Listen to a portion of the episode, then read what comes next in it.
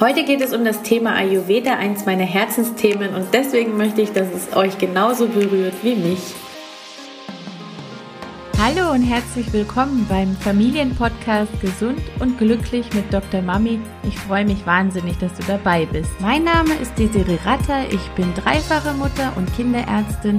Ich helfe Müttern dabei, ihren Kindern eine glückliche und gesunde Kindheit zu schenken, ohne dabei selbst auf der Strecke zu bleiben. Hallo, liebe Mami, wie schön, dass du da bist. Ich habe heute die Ehre, dir etwas über Ayurveda zu erzählen und ich habe lange darüber nachgedacht, warum ich das eigentlich nicht schon vorher getan habe. Es gibt so viele Dinge, über die ich gerne spreche und Ayurveda ist eines meiner größten Herzensthemen. Und es ist einfach so, dass ich auf den richtigen Zeitpunkt gewartet habe, um darüber zu sprechen, weil es ein sehr ganzheitliches Bild vom Mensch, von Gesundheit, von Wohlbefinden ist. Und diese Ganzheitlichkeit kann man einfach nicht gerecht werden, wenn man immer nur ein paar Minuten Zeit hat, darüber zu sprechen. Und wenn man die Ganzheitlichkeit von Ayurveda nicht versteht und erfasst, dann ähm, kann das etwas merkwürdig oder befremdlich für viele sein, gerade wenn man nicht so offen ist ähm, das Thema Gesundheit mal nicht nur rein wissenschaftlich, sondern auch philosophisch zu betrachten.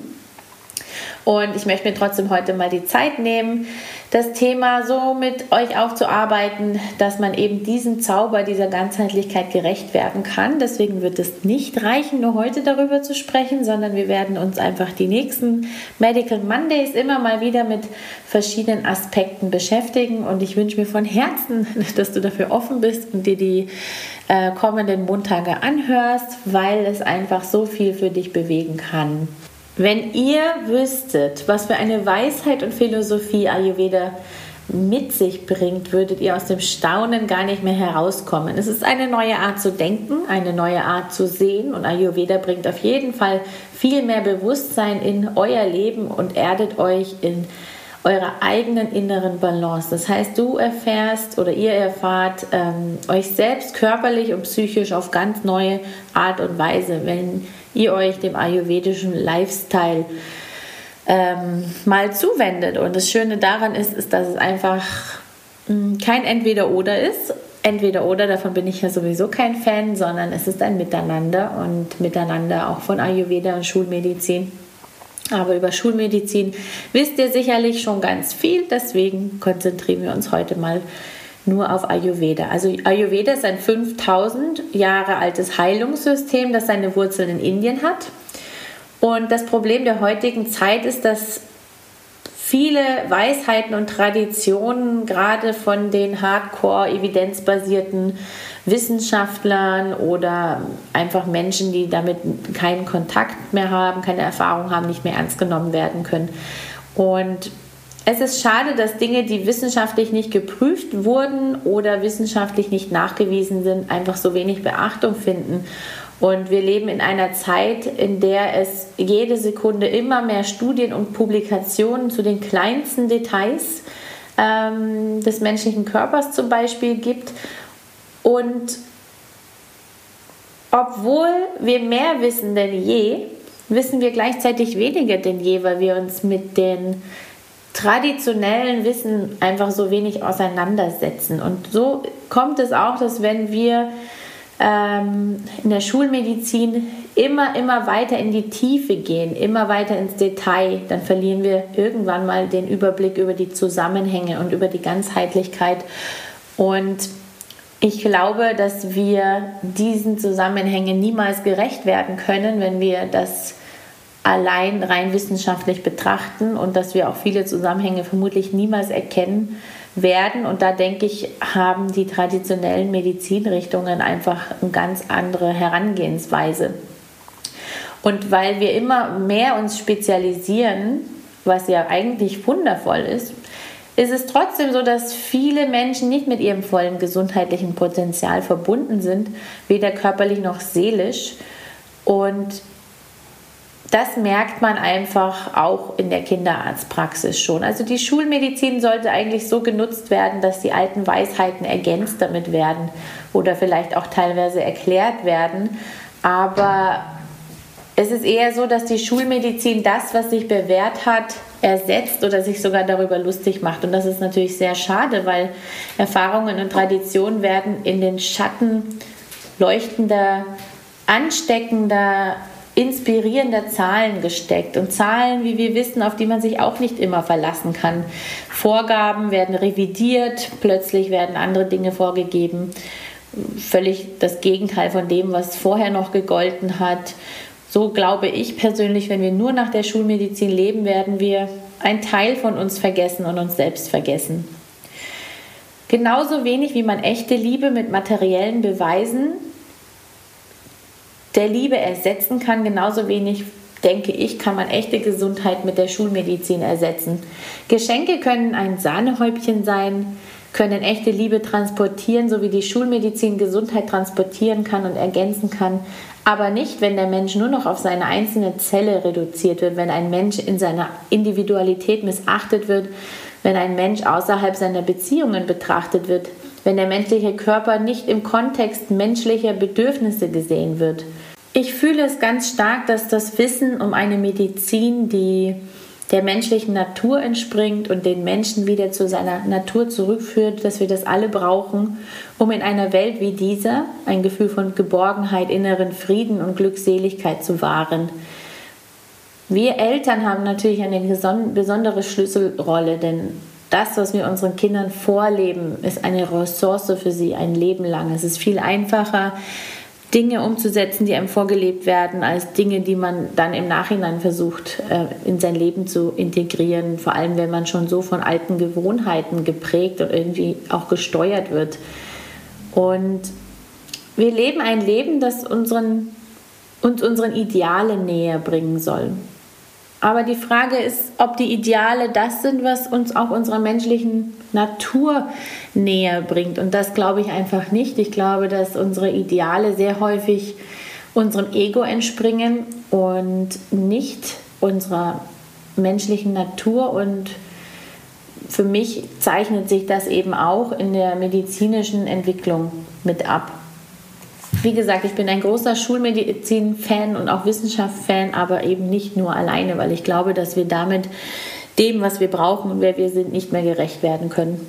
Ich glaube fest daran, dass die Zeit gekommen ist für mehr Verbundenheit in der Medizin und Verbundenheit heißt zum einen, dass verschiedene Medizinrichtungen zu einem ganzheitlichen Zweig vereint werden, dass dadurch auch der Tatsache Respekt geschenkt wird, dass es keine Trennung in Mensch, des Menschen in Körper, Geist und Seele gibt, ähm, dass der Mensch niemals getrennt von seinem Umfeld, der Natur, den Mitmenschen, ähm, den Jahreszeiten zum Beispiel betrachtet werden kann, dass es einen Weg geben muss, die unglaublich faszinierenden Forschungsergebnisse zu kleinsten Zellprozessen auch zu einem größeren Bild zusammenzufügen, anstatt das größere Bild aus den Augen zu verlieren.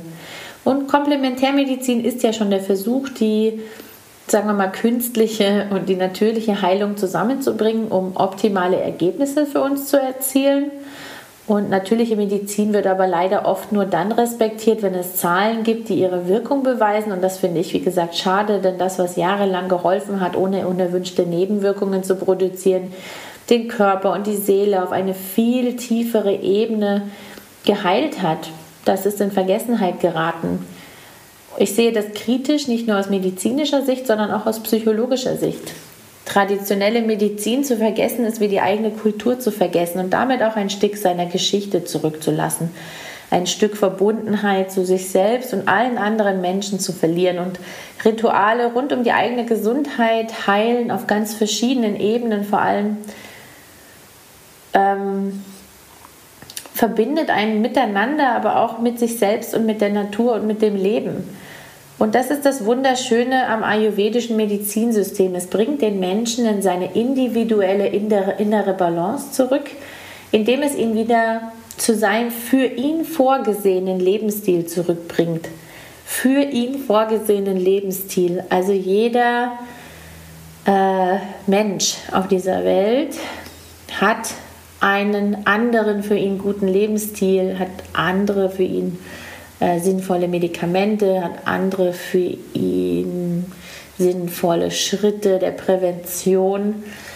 Und das medizinische ayurvedische System ist ein System der Verbundenheit. In Verbindung mit den natürlichen Rhythmen verbindet sich der Mensch, Mensch wieder mit sich selbst. Und ähm, deswegen liebe ich es auf jeden Fall so sehr.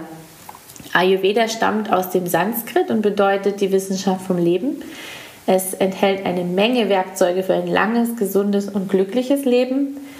Und das Ziel des Ayurveda ist es, den Menschen wieder in seinen natürlichen Zustand von Gesundheit, Balance und Ganzheit zurückzubringen.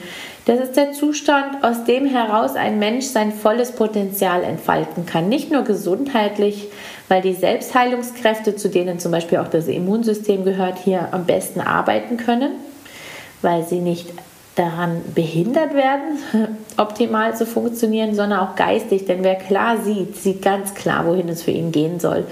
Oder wer klar ist, spürt, ob er auf seinem richtigen Weg ist. Im Ayurveda ist Gesundheit nicht nur die Abwesenheit von Krankheit. Es ist ein Zustand ähm, des erweiterten Bewusstseins, das uns eine neue Welt für Wohlbefinden, im Englischen Wellbeing, ich finde, es gibt kein so schönes Wort im Deutschen wie das äh, englische Wort Wellbeing, ähm, genau, für Wohlbefinden, Kreativität und Glückseligkeit eröffnet. Innere Heilung, ob nun des inneren Kindes oder des Körpers, kann dann stattfinden, wenn man zu seinem inneren Potenzial zurückkehrt.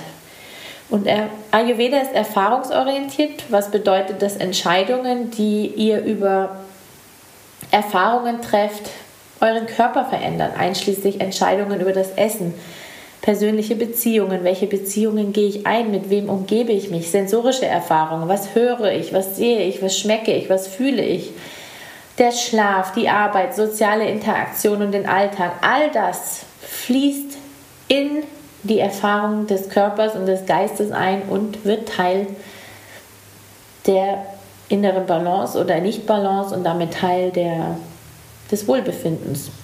Wenn ihr eure Erfahrungen verschiebt, also wenn ihr zum Beispiel entscheidet, ich esse was anderes, ich umgebe mich mit anderen Menschen, ich treffe neue Entscheidungen, ich ähm, achte darauf, dass ich Farben sehe, die mir gut tun, Gerüche rieche, die mir gut tun, dann verändert sich eure Biologie, weil eure Biologie der Stoffwechsel der Erfahrung ist.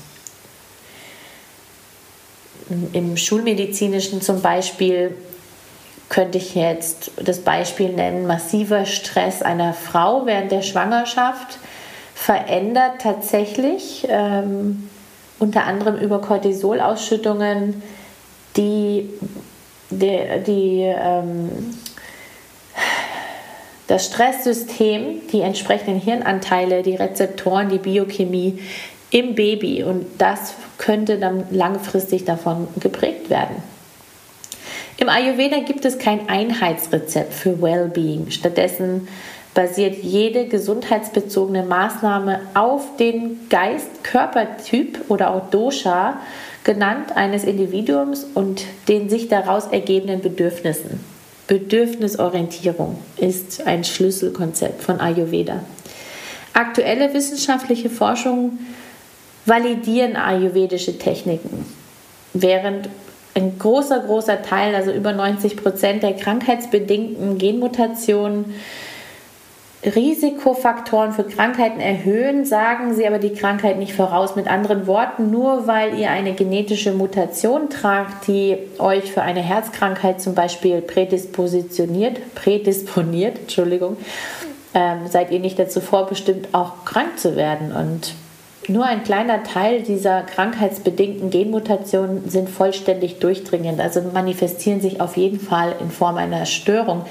Und das heißt, dass man ungefähr 90 bis 95 Prozent der Schäden, die wir im Laufe der Zeit entwickeln, ähm, vorbeugen können, wenn wir ein Leben führen, das unseren natürlichen Bedürfnissen gerecht wird. Und das ist das, was Ayurveda für mich bedeutet, ist sich mit Erfahrungen zu umgeben und Erfahrungen zu kreieren, ob es nun das Essen, äh, die Massage, ein Medikament, eine, ein Ton, ein Blick, was auch immer es ist, eine Beziehung, sich mit diesen Dingen zu umgeben, die einem wohltun.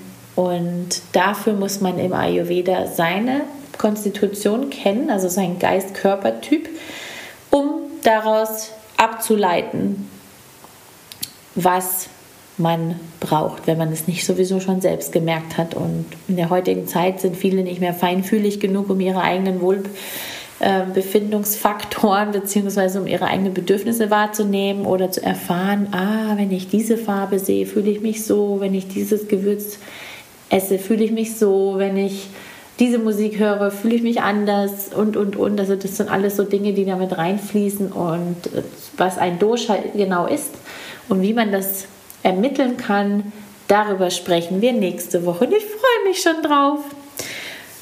Bis bald und ich würde mich sehr, sehr freuen, wenn du meinen Podcast bewertest und wenn du vielleicht gerade diese ayurvedische Reihe weiterleitest, weil ich möchte so, so gerne dafür sorgen, dass ähm, Wohlbefinden und Ayurveda Einzug in die Familien findet und in die Kindergesundheit. Und du wärst mir eine sehr große Hilfe dabei, wenn du meinen Podcast bewertest und weiterempfiehlst. Bis bald. Tschüss.